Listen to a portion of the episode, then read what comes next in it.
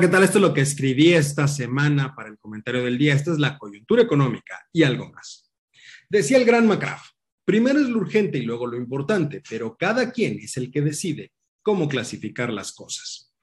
En esta ocasión quiero hacer referencia en este espacio a lo que recientemente publicó la directora gerente del Fondo Monetario Internacional, Cristalina Georgieva, sobre lo relacionado con las prioridades que, de acuerdo con el organismo que ella dirige, deberían de tener los países que conforman el grupo del G20. Todo esto enfocado al panorama económico para los siguientes años. Sobre todo, si consideramos y tenemos presente que para la segunda mitad de este 2022, las proyecciones de crecimiento internacionales se verán modificadas a la baja, lo que implica que en los siguientes meses y años se generará un aumento importante en los niveles de desigualdad social y económica en todo el mundo.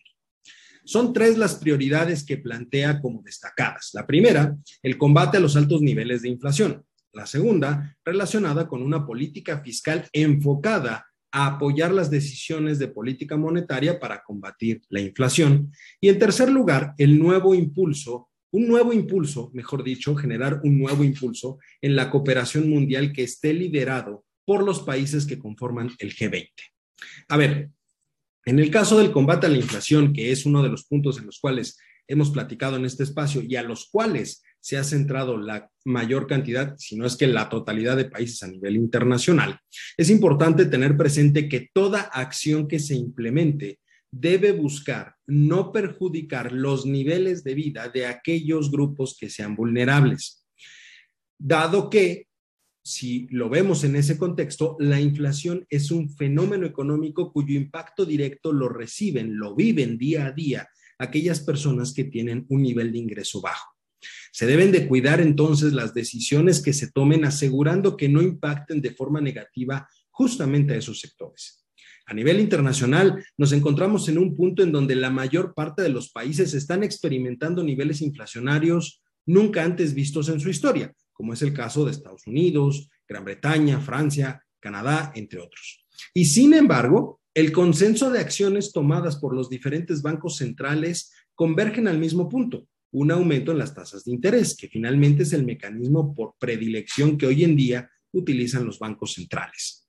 Esta decisión de aumentar la tasa de referencia también la ha tomado ya, por supuesto, el Banco Central Mexicano. No es la excepción en la regla que se ha seguido a lo largo y ancho del planeta. Sin embargo, se debe tener mucho cuidado con la implementación de todos estos mecanismos, no solo en México, sino en cualquier parte del mundo. Todo esto precisamente porque podría generar altos niveles de volatilidad en los mercados que terminen por provocar una salida de capitales de las diferentes economías. Y es por ese motivo justamente que los bancos centrales deben de poseer formas sólidas de comunicación hacia el mercado cuya única finalidad debe de ser evitar la incertidumbre y la especulación dentro del mercado.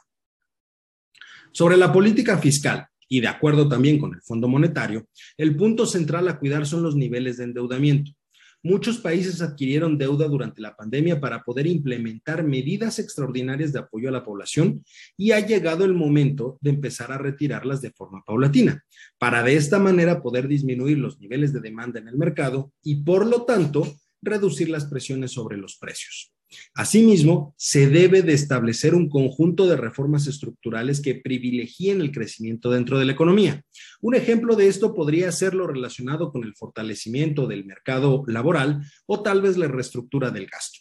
En el caso de nuestro país, no podemos hablar de una reducción paulatina de los apoyos porque no existió ningún apoyo real ni a la base productiva ni a la población en general.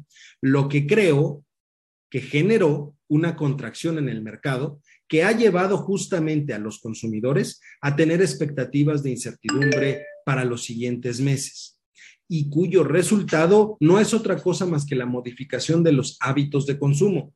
Las personas prefieren el consumo hoy sobre el de mañana y eso está creando presiones sobre los precios. Para muestra, Basta analizar el incremento de la cantidad de dinero que se encuentra en circulación y que ha neutralizado tanto el impacto que debería de tener la política monetaria del Banjico como la decisión de controlar el precio de los combustibles y de ciertos alimentos. Finalmente, en lo relacionado con la cooperación internacional, mucho me temo que no es algo fácil de poner sobre la mesa. Nos encontramos en un momento en el que la situación es complicada. Los gobiernos prefieren priorizar los apoyos internos que asumir posibles costos sociales. Y esto no es exclusivo de nuestro país, sino es a nivel internacional. A menos que esté en juego algún interés muy particular del país en análisis. De lo contrario, no va a haber una gran cantidad de respuesta. Van a tener que ser justamente esos organismos internacionales, los grandes organismos internacionales como la ONU, el Banco Mundial o el propio Fondo Monetario, los que deberán de tratar de poner una agenda de trabajo para los siguientes años. Aunque, repito, dada la situación económica internacional, es poco probable que tengan un eco importante.